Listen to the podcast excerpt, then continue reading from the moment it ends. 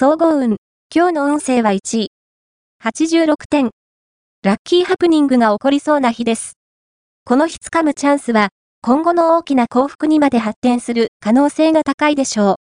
特に、身近にいる人からの情報には、しっかりと耳を傾けることがポイント。これは、と思ったら、即行動に移すように心がけて。ラッキーポイント、今日のラッキーナンバーは6。ラッキーカラーは白。ラッキーフォーイはホクホク製。ラッキーグッズはハーブ。おまじない。今日のおまじないは、どんな時も月を逃してしまって、人生にラッキーを求めている人のためのおまじない。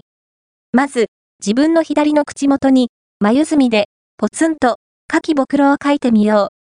ほくろには、月を招き、運をパワーアップさせる効果がある。何日か待てば、きっと月が巡ってくるはず。恋愛運。